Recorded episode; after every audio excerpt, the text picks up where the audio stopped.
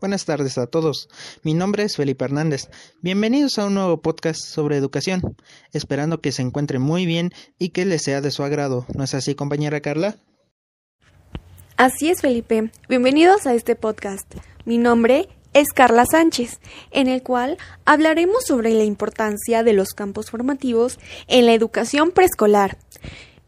¿Qué otro tema abordaremos, compañera Shanti? Buenas tardes, compañeros y audiencia. Mi nombre es Shanti González.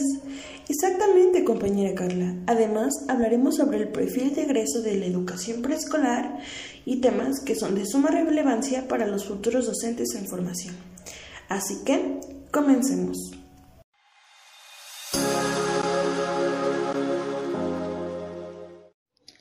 Para introducirlos a este gran tema, debemos de saber un poco de la historia de la educación preescolar, ya que la reforma educativa tiene como objetivo principal que la educación pública básica y media superior, además de ser laica y gratuita, sea de calidad, con equidad e incluyente. En 1885 apareció una propuesta de atención a la infancia por Manuel Cervantes y más, a través de su periódico El Educador en México. Este hablaba de la importancia y la atención del infante antes de cursar la educación primaria. En 1974, Enrique Lapscher, discípulo de Federico Frobel, desarrolló en una colonia alemana los métodos y procedimientos de enseñanza que comenzaron a atraer la atención de docentes, padres de familia, pero sobre todo autoridades educativas y gubernamentales en la educación de infantes año 1890.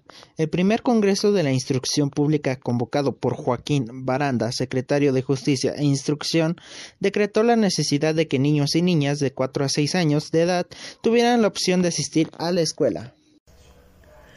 Una característica de estas escuelas es que deberían ser dirigidas únicamente por mujeres, la cual hasta la fecha, a dos siglos de evolución, sigue instalada en las escuelas de educación preescolar.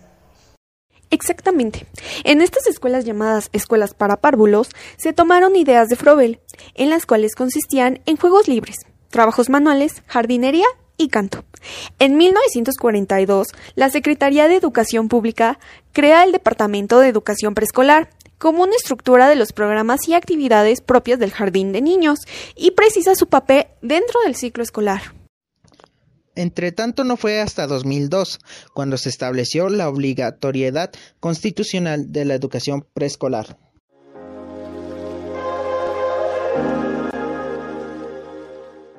Ahora hablaremos sobre los campos formativos en preescolar y su importancia en el desarrollo de cada uno de los niños y niñas, ya que tienen diferentes capacidades desde muy temprana edad, piensan y se expresan, hacen preguntas para aprender, elaboran explicaciones, interactúan con sus pares y aprenden mientras se desarrollan.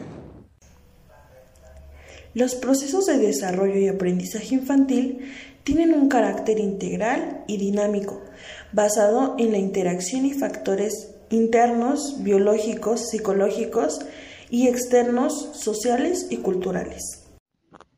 El programa de educación preescolar se organiza en seis campos formativos denominados así porque en sus planteamientos se destaca el papel relevante que tiene la intervención docente para lograr qué tipos de actividades constituyan experiencias educativas. Los campos formativos facilitan al docente tener intenciones educativas claras y centrar su atención en las experiencias que propongan.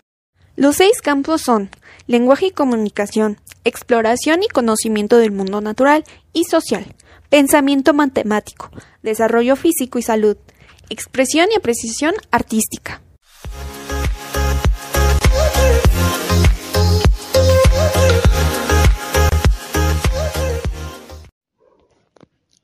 Entonces, es así como llegamos al perfil de egreso de la educación en preescolar. Sabemos que el perfil de egreso es el conjunto de aprendizajes y aptitudes que formarán parte de la personalidad cuando terminamos algún curso o educación. El perfil de egreso de preescolar se enfoca en las competencias y habilidades que el niño o la niña desarrollen durante su formación en el nivel. Haciendo que gradualmente aprendan a regular sus emociones, adquieran confianza para dialogar y expresarse, desarrollen interés y gusto por la lectura.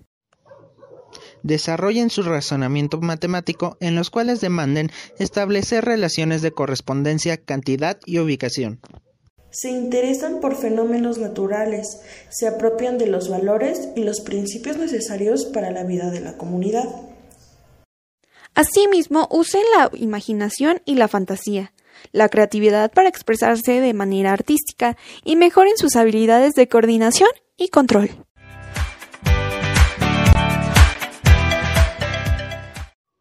Hasta aquí hemos llegado. Muchas gracias por acompañarnos en este gran tema. Esperamos que este podcast sea de su agrado y lo hayan disfrutado tanto como nosotros. Los futuros docentes en formación, Felipe Hernández, Shanti González y Carla Sánchez, les agradecemos e invitamos a saber y leer más sobre la educación en preescolar. Gracias.